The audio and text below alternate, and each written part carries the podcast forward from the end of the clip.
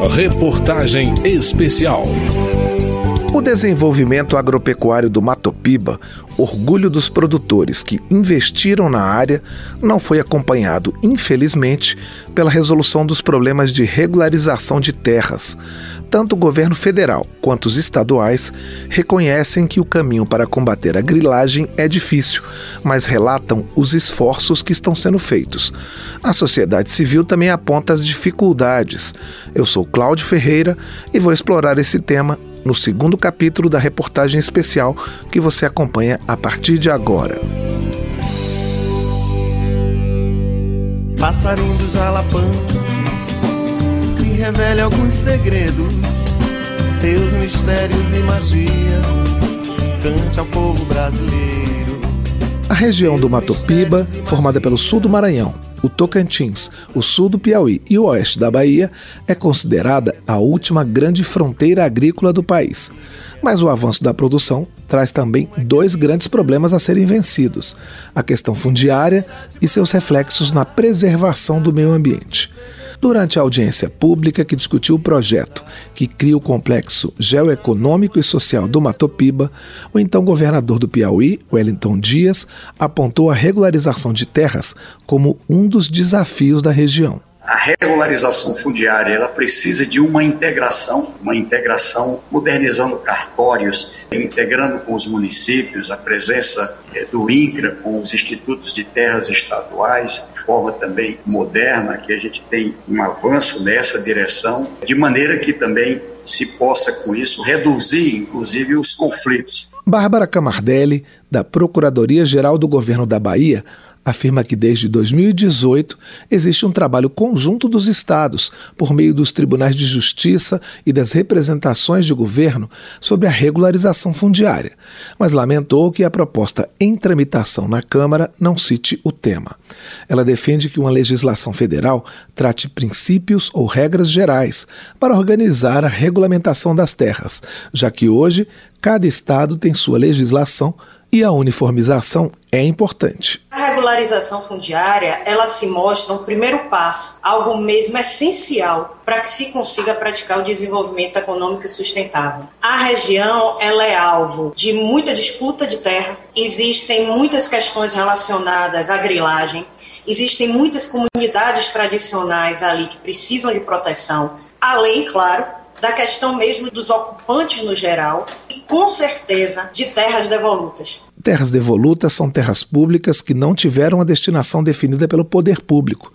Bárbara Camardelli dá alguns exemplos de que itens seriam importantes na uniformização das legislações estaduais saber como proteger as comunidades tradicionais, fazer remissão até a legislação que existe, verificar a questão da discriminação das terras devolutas e de futura regularização fundiária. Isso seria muito, muito importante, porque evitaria esses litígios de terra. Sem a pacificação da terra, nós não conseguiremos mesmo atingir aquilo que é o objetivo maior e que é muito louvável, que é o desenvolvimento econômico, mas social também sustentável, que consiga né, trazer riqueza a todos. Um documento intitulado Na Fronteira da Ilegalidade, Desmatamento e Grilagem no Matopiba foi feito em 2021 por entidades que fazem parte da Campanha Nacional em Defesa do Cerrado, em conjunto com a Associação dos Advogados de Trabalhadores Rurais da Bahia.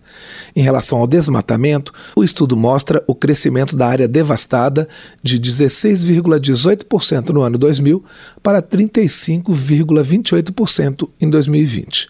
O documento reivindica a titulação e a demarcação de territórios indígenas, de quilombolas e de povos tradicionais, além da criação de assentamentos de reforma agrária e da legitimação da posse de terras de famílias camponesas.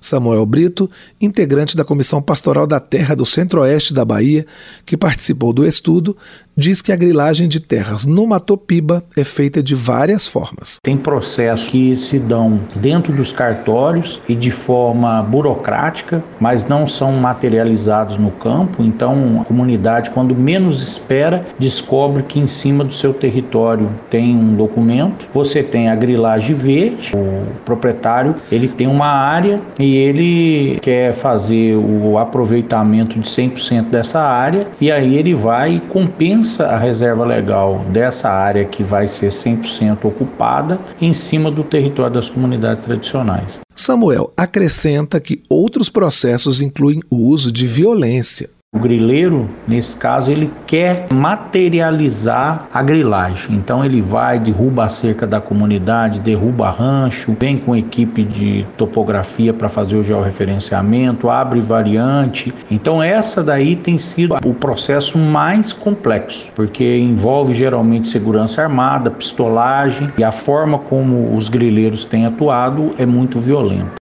Eleusa Gutenberg, diretora de governança fundiária do INCRA, Instituto Nacional de Colonização e Reforma Agrária, reconhece que a regularização fundiária no país é baseada em documentos frágeis.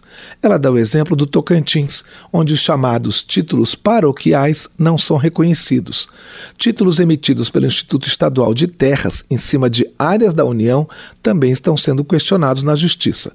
Tudo isso gera conflitos, assim como imóveis que estão nas divisas dos estados. Hoje é meta do INCRA a regularização fundiária, tanto em glebas da União quanto nos projetos de assentamento que foram criados aí há décadas e essas pessoas não tinham o documento, né, o título, aquele que transmite o domínio, que essa pessoa realmente torna-se dona, né, de fato de direito daquele imóvel.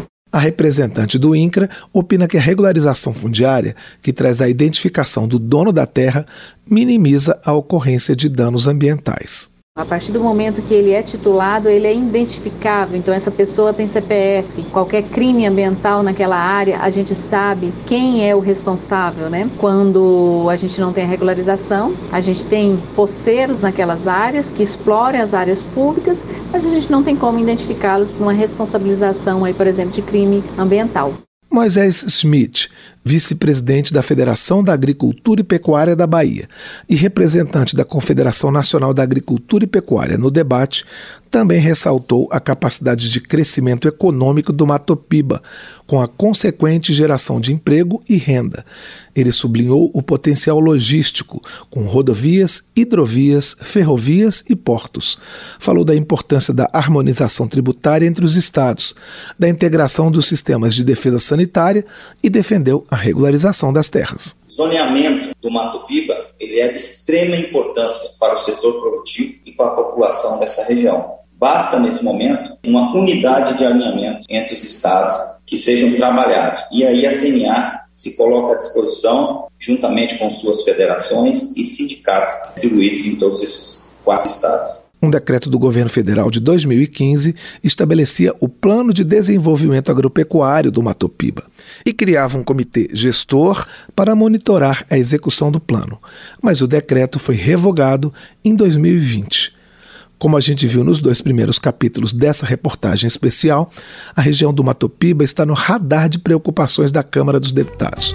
No último capítulo, vamos trazer sugestões dos deputados dos estados que compõem esse grupo e saber como o parlamento pode colaborar para consolidar o desenvolvimento e, ao mesmo tempo, garantir a preservação ambiental.